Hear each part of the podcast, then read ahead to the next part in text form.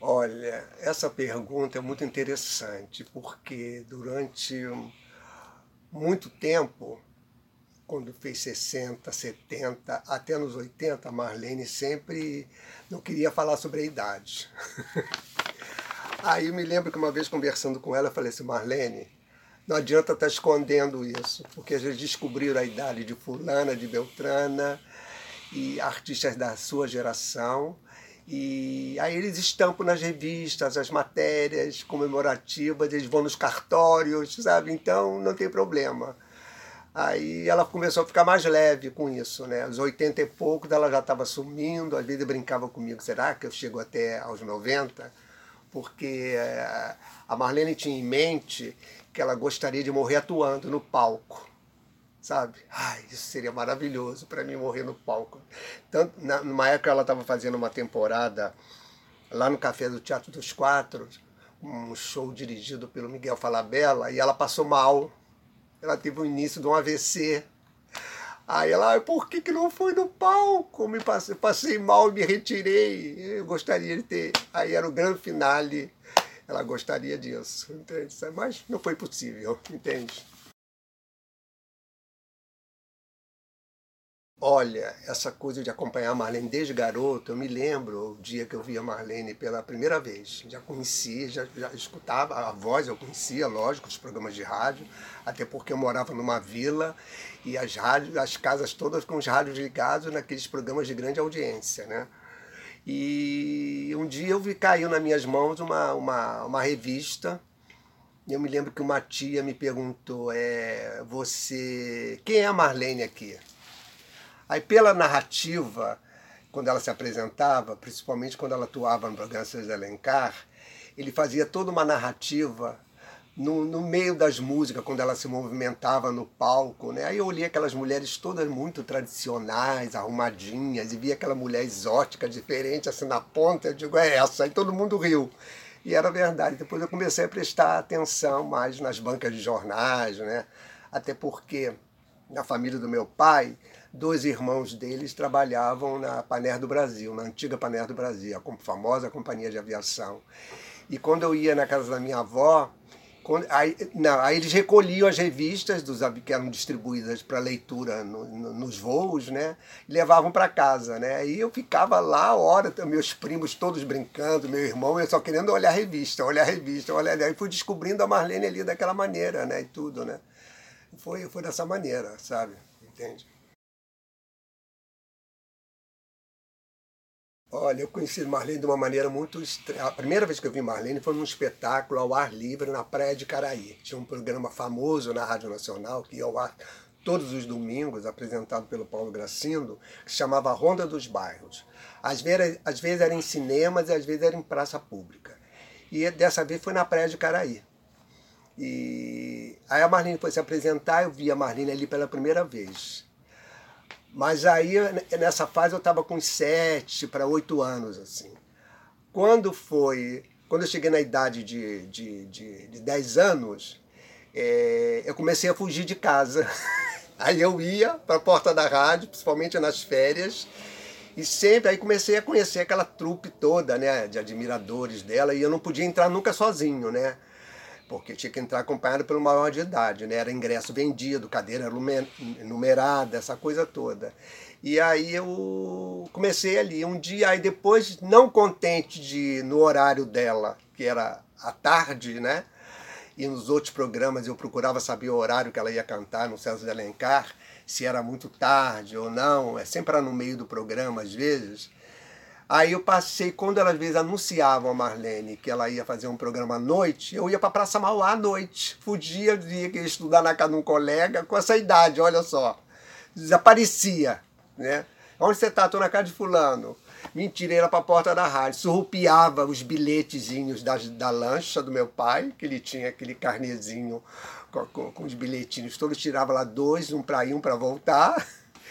E ia para a porta da rádio fazia aquele itinerário ali, Praça 15, 1 de Março, Presidente Vargas, Avenida Rio Branco, Praça Mauá.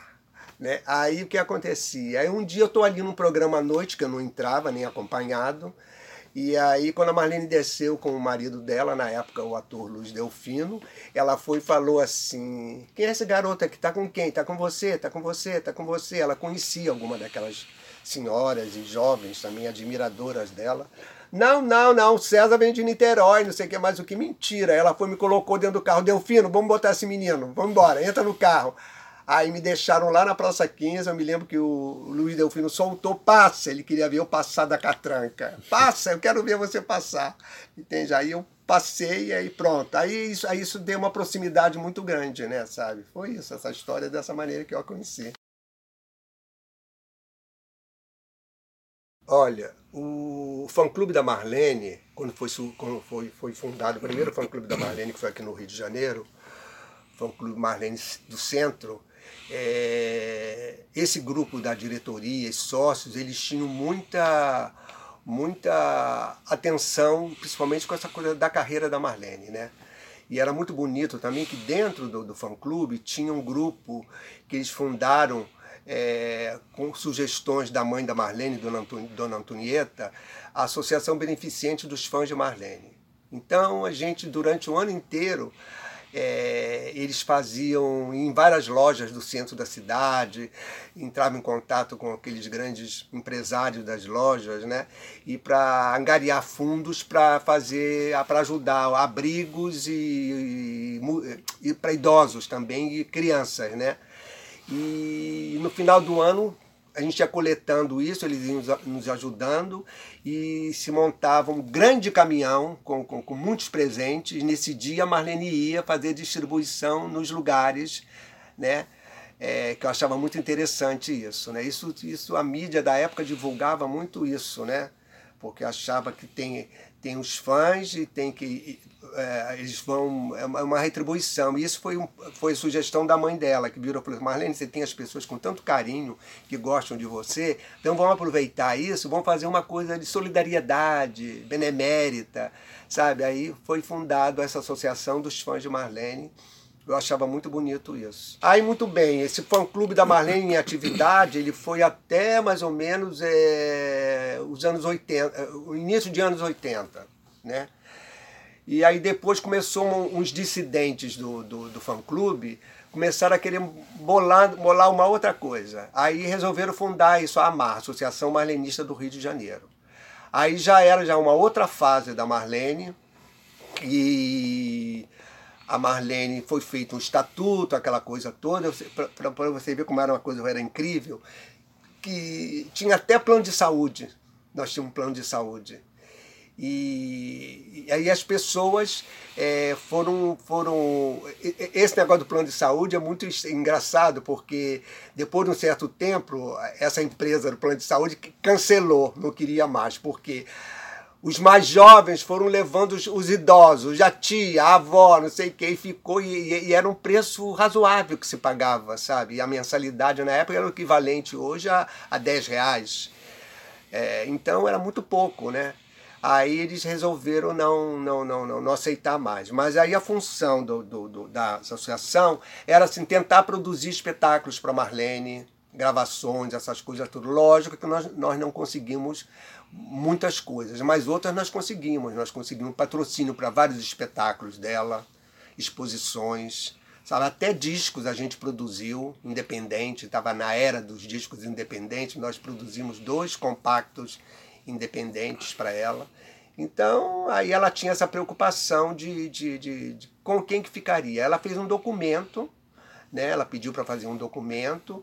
É autorizando, ela dava autorização total, que a gente era dono de tudo dela, sabe? E poderia responder por novas edições de músicas, tudo isso, ela, ela, só ela em vida poderia é, voltar atrás, né? E mesmo que a, que a associação mudasse de diretoria, de presidente, seja lá o que for, que continuasse isso a vida inteira, porque ela sabia que nas nossas mãos isso estaria perpetuado para sempre. Entende? E a última grande coisa que a gente fez da, em relação a, a essa per, perpetuar a imagem da Marlene, a memória da Marlene, foi que nós corremos atrás da produção de um DVD, não foi fácil. A gente levou cinco anos para conseguir isso.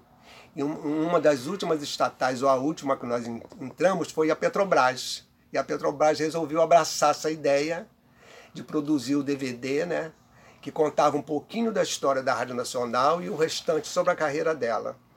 E houve até uma pequena mudança nisso aí, porque de início é, o DVD seria Marlene convidando Emilinha Borba, Ângela Maria e Calbi Peixoto. Só que em 2006 Emilinha morreu. 2007 foi gravado o DVD.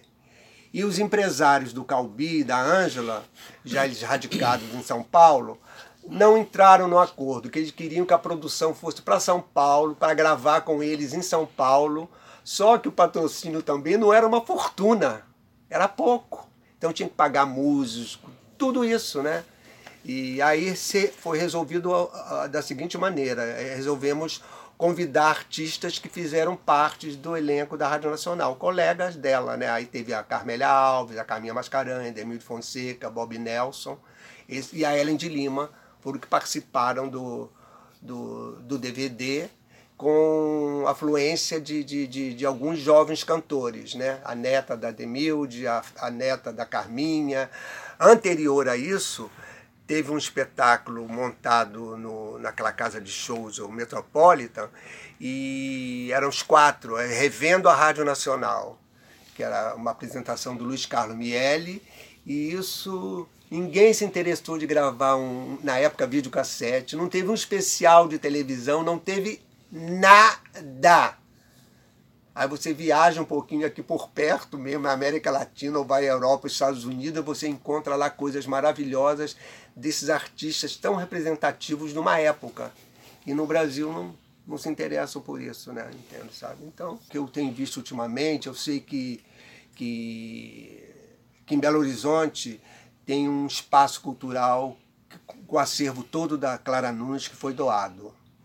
E há pouco tempo eu vi na internet, que eu também achei muito bacana, foi em Porto Alegre tem um espaço também com, com material todo que era da Elis Regina. Os familiares, os filhos doaram alguma coisa e essa pessoa que, que montou esse espaço era, foi colega de Elis, de colégio, tudo isso. Achei, achei, achei lindo isso, maravilhoso, né?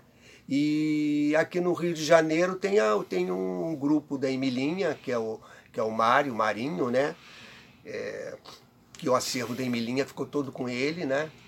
E eu acho que ele deve começar a pensar em, em passar essas coisas todas adiante, porque o Brasil, para perpetuar a memória e conservar tudo isso, uma pessoa só sem um grande patrocínio é muito difícil. A gente ficar imaginando que vai ter isso, que vai ter aquilo, que um espaço cultural com o nome de A, de B, de C, querido, não, não vai ter isso. É, é, é inviável isso, sabe? E há pouco tempo agora eu soube do, do, do, do material que, que ficou do Calbi Peixoto. É, e um colecionador comprou, vai montar um espaço cultural em São Paulo, numa cidade do interior de São Paulo, porque não tem como ficar com isso, tá entendendo, sabe? Eu doei algumas trajes da Marlene para o Instituto de Moda Zuzu Angel, né, através da filha dela, Idelgarde Angel, né? E tem mais algumas coisas para doar para lá, porque esses espaços culturais aqui, acho que do Brasil inteiro, eles não aceitam muito é, trajes assim, né? Eles querem troféus, fotos, sabe? Mas trajes é de difícil manutenção isso, conservar isso, sabe? Então, é isso aí. Eu, quando eu tomei conhecimento disso, eu perguntei a ela até quem é a cantora que influenciava. Ela me falava que na, é, na época ainda de São Paulo, antes dela vir para o Rio, em 42, tinha uma cantora de São Paulo, Janete do Chapéu de Palha que ela se influenciava muito com essa cantora. E também outra que ela gostava muito é Isaurinha Garcia. E uma terceira era Aracide Almeida. Essas eram as cantoras que ela escutava, que ela achava interessante, o repertório, achava muito personalíssima a maneira dela de, interpretação, sabe? Agora, assim, focando assim uma, uma outra artista que ela, que ela tivesse influenciado ela, não, não, não me lembro não. sabe? Agora ela tinha as preferências dela, né? Ela gostava muito da da da como é que essa menina, como é o nome dela? Ana Carolina, ela gostava demais da Simone, sabe? E essa falava, às vezes eu levava alguns discos para ela escutar e tudo, nesse tempo mais já no final da vida, que ela estava mais tranquila, tudo isso. Aí ela escutava isso, ela, ela, achava, ela achava interessante, gostava. A Adriana Calcanhoto, ela gostava muito, sabe? Mas é isso. Uma cantora que se compara a Marlene, aí eu não vou dar uma de fanzoco, mas vou dar eu acompanho, vi muitos espetáculos de muitas dessas cantoras, tudo isso, mas eu acho. Primeiro, eu vou, em parte, da geração da Marlene, poucas pessoas é, pular, saíram assim de uma, de uma fase de, da, do rádio e, e, e enfrentaram a, a, essa renovação toda que estava acontecendo no país. Tinha uma cantora muito clássica que era Elisete Cardoso, né? É, mas a, a Marlene foi, quando ela deu uma pequena paradinha, assim, que ela foi convidada para fazer um, um espetáculo, que era a antologia do carnaval brasileiro. Carnavalha? Carnavalha, tá até aqui, o é. Carnavalha. Ela, a Eneida, com o Sidney Miller e o Paulo Afonso Grisori, foram até a casa dela convidá-la para ela fazer. Ela não queria fazer, porque ela era dos festivais, da Record, estava começando os festivais da canção, aquela coisa toda, ela estava achando que ela não tinha mais espaço, sabe? E, mas aí ela aceitou, aí foi aquele boom, né? aquele sucesso imenso, né? Aí começaram a redescobrir a Marlene, né? Foi quando o Fausto junto com o Hermínio Belo de Carvalho, resolveram montar o espetáculo antológico da carreira dela, que foi o É a Maior. Aí daí para frente a coisa, ela fez muita coisa, fez Te Pego Pela Palavra, É a Maior, projetos Pixinguinhas. O lado dela de atriz também ela fez, que ela só tinha feito lá no, na metade dos anos 50, é, com a Dulcina de Moraes. Tinha, ela teve uma companhia teatral com, com o marido dela na época, Luiz Delfino. Ah, mas depois ela fez coisas maravilhosas. O Guarnieri escreveu o Botequim para ela com músicas do Toquinho, que está aqui também, olha, tá vendo? E depois ela trabalhou com Zimbisque, depois fez um espetáculo mais com a Wanda Lacerda, a Dama de Copas, o Rei de Cuba. Depois fez a Mente Capta, que tinha um naipe de artistas todos jovens, né? Uns ali do elenco ali meio não, não, não, não, não concordavam muito com ela ali não, no elenco não, achavam que ela não era, não era uma atriz, para não citar o nome desse ator. e andou dando umas declarações extremamente deselegantes num livro de depoimentos e que ela não gostou muito, mas depois ela superou, ela achou que ninguém é unanimidade, que ele não tinha obrigação de achar que ela era isso, ela era, ela era aquilo, né? Mas e o último trabalho dela teatral foi em 91, foi com Sérgio Brito, que eram, eram músicas do, do, do alemão Kurt Weill, com texto do Brecht, né? E ela viajou em turnê pelo Brasil inteiro com esse espetáculo. Foi o, único, o último espetáculo dela teatral foi esse. Então, eu acho que, olha, eu costumo dizer, em outras entrevistas as pessoas me perguntam, e quem você compararia com a Marlene? Quem você acha que era parecido? Eu costumo sempre falar, e até porque eu estou organizando todo o acervo, e outro dia eu estava lendo crônicas, críticas de alguns críticos importantes, e eles sempre terminavam a crítica dizendo: ela é única. Eu, eu abraço essa, essa opinião deles. Marlene era única, não tem ninguém parecido com Marlene. Marlene é, é diferente de todo mundo. Você vê, o, o, o, o saudoso apresentador de programas de auditório, César Delencar, dizia, né? Aqui canta e samba diferente. Aí é a cantora, mas aqui canta e samba diferente. Então, no olhar dele, outros artistas que cantavam samba deviam ser mais ou menos parecidos uns com os outros, mas ela era diferenciada, né, sabe? Mas eu acho até que eu, eu me questiono muito, eu, a gente conversava muito e eu me questiono muito assim se se a Marlene teve o reconhecimento que ela deveria ter nesse país tão sem memória, sabe? e tão preconceituoso também. Às vezes os próprios colegas preconceituosos, né? é, com, com, com seus colegas de profissão, né? Mas eu acho que ela enfrentou todas essas barreiras e ela foi uma mulher vitoriosa. Com tudo isso, ela foi em frente e pronto, sabe? É isso aí. Isso é que eu acho. Obrigadão aí.